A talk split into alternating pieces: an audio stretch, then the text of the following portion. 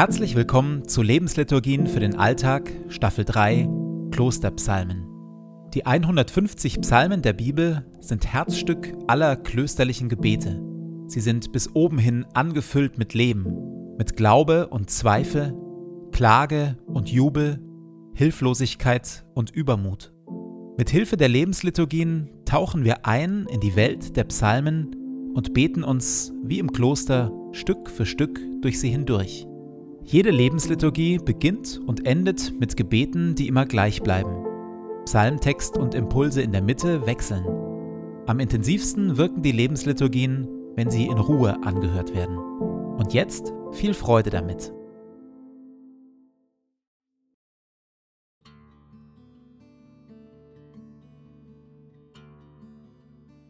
Zu Beginn meines Betens lege ich zur Seite, was mich beschäftigt, und lasse es ruhig werden in mir. Ich sammle meine Gedanken und atme langsam und bewusst.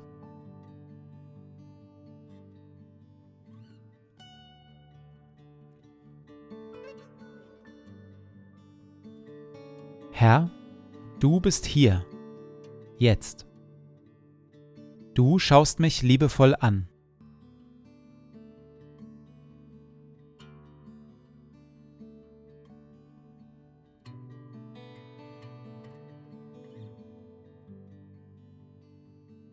Ein Gebet von Benedikt von Nursia, Vater des Mönchtums aus dem 6. Jahrhundert. Verleih mir, gütiger und heiliger Vater in deiner Huld, einen Verstand, der dich versteht, einen Sinn, der dich wahrnimmt, einen Eifer, der dich sucht,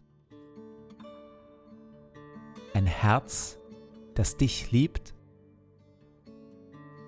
ein Tun, das dich verherrlicht und eine Geduld, die auf dich harrt.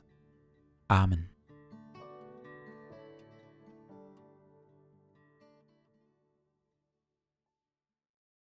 Aus Psalm 12 Hilf doch, Herr, denn es gibt keinen mehr, der zu dir hält, und alle treuen Menschen sind verschwunden. Jeder belügt jeden. Mit ihren Worten schmeicheln sie, aber im Herzen spielen sie ein falsches Spiel. Soll der Herr doch all diese Heuchler hinwegfegen, diese Leute, die großspurig daherreden und sagen, mit der Macht unserer Worte setzen wir uns durch. Niemand kommt gegen uns an. Mit unseren Reden können wir alles erreichen. Alle Worte des Herrn dagegen sind rein. Sie sind wie Silber, das im Schmelzofen geläutert und siebenmal gereinigt wurde. Du, Herr, wirst die Schwachen schützen, Du wirst sie für immer bewahren vor diesen Leuten, die sich gegen dich auflehnen und sich überall breit machen. Ja, die Bosheit unter den Menschen nimmt zu. Nehmen wir für diese Folge doch mal nur den Rahmen dieses Psalms.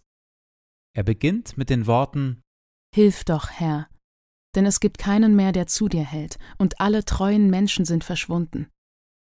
Und er endet mit den Worten Ja, die Bosheit unter den Menschen nimmt zu. Ich merke, dass diese Worte ein zwiespältiges Echo in mir auslösen.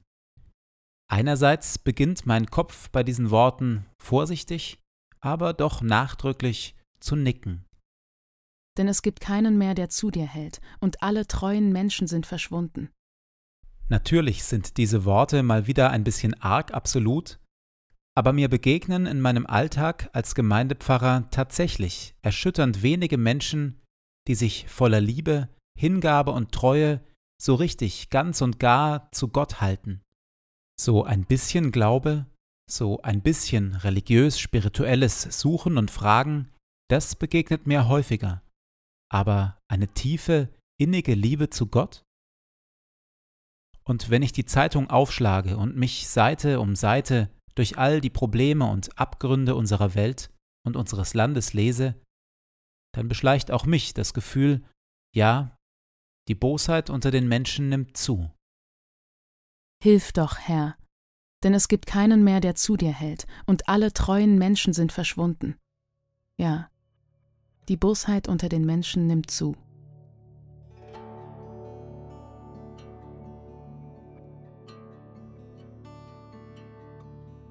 Welches Echo lösen diese Worte bei mir aus?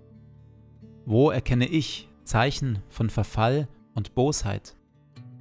In der Stille komme ich mit Gott darüber ins Gespräch.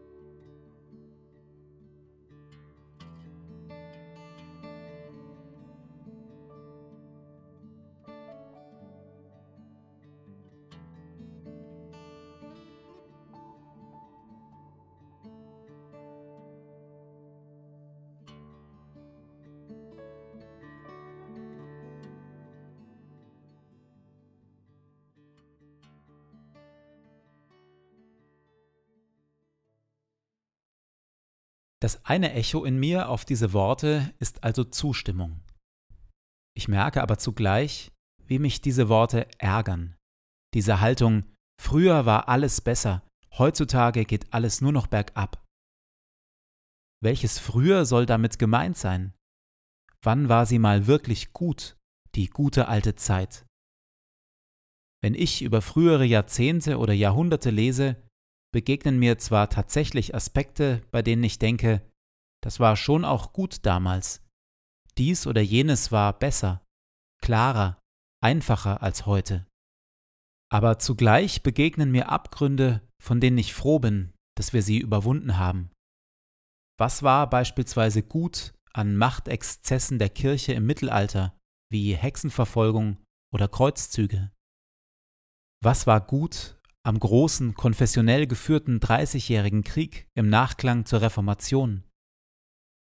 Was war gut an der zum Teil sogar christlich legitimierten Sklaverei in den USA, die erst in der zweiten Hälfte des 19. Jahrhunderts verboten wurde? Was war gut an den beiden Weltkriegen, in denen die offiziellen Kirchen Waffen gesegnet haben? Hilf doch, Herr, denn es gibt keinen mehr, der zu dir hält, und alle treuen Menschen sind verschwunden. Ja, die Bosheit unter den Menschen nimmt zu.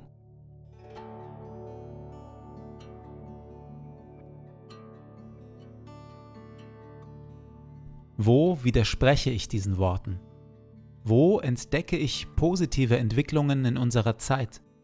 Für welche Entwicklungen will ich Gott danken?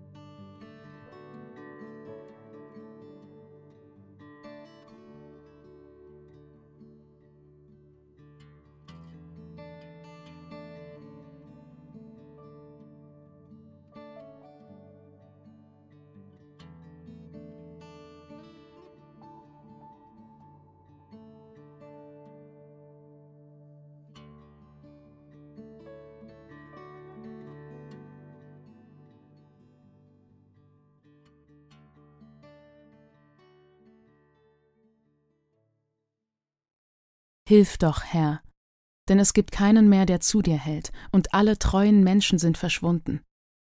Jeder belügt jeden. Mit ihren Worten schmeicheln sie, aber im Herzen spielen sie ein falsches Spiel. Soll der Herr doch all diese Heuchler hinwegfegen, diese Leute, die großspurig daherreden und sagen, mit der Macht unserer Worte setzen wir uns durch.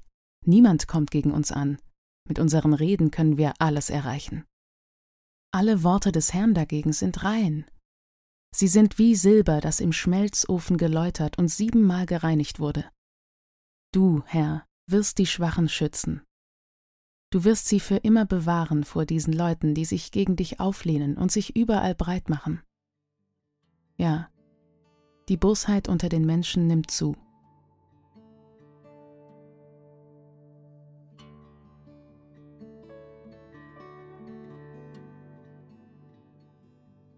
So lade ich dich, Gott, nun ein, den Tag, der vor mir liegt, zu gestalten. In mir und mit mir. Atme in mir, Heiliger Geist, dass ich heute Gutes denke. Wirke in mir, Heiliger Geist, dass ich heute Gutes fühle. Pulsiere in mir, Heiliger Geist, dass ich heute Gutes tue.